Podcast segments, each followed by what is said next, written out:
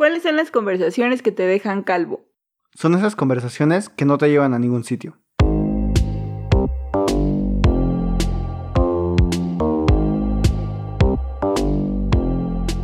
Hola, yo soy Armando y estoy aquí para conversar con Osvaldo y Micheli sobre los temas que nos interesan.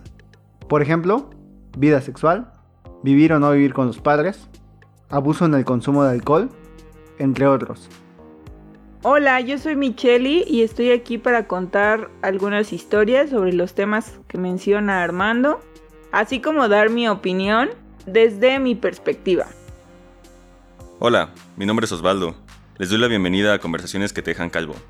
El objetivo de este podcast es retomar todas aquellas conversaciones que por alguna razón se quedaron a medias y de las que queremos decir algo más, compartir nuestras experiencias, nuestras anécdotas, así como datos e información que de pronto encontramos y que nos parecen interesantes e incluso importantes.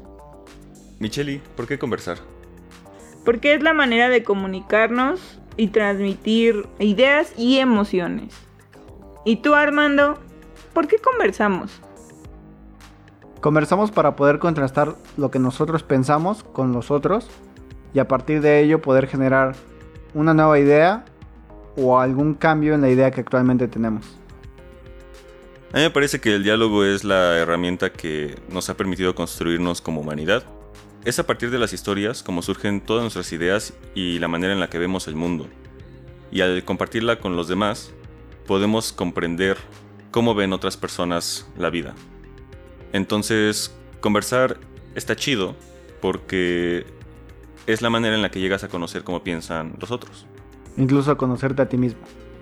Entonces, conversemos. Conversemos. Conversemos.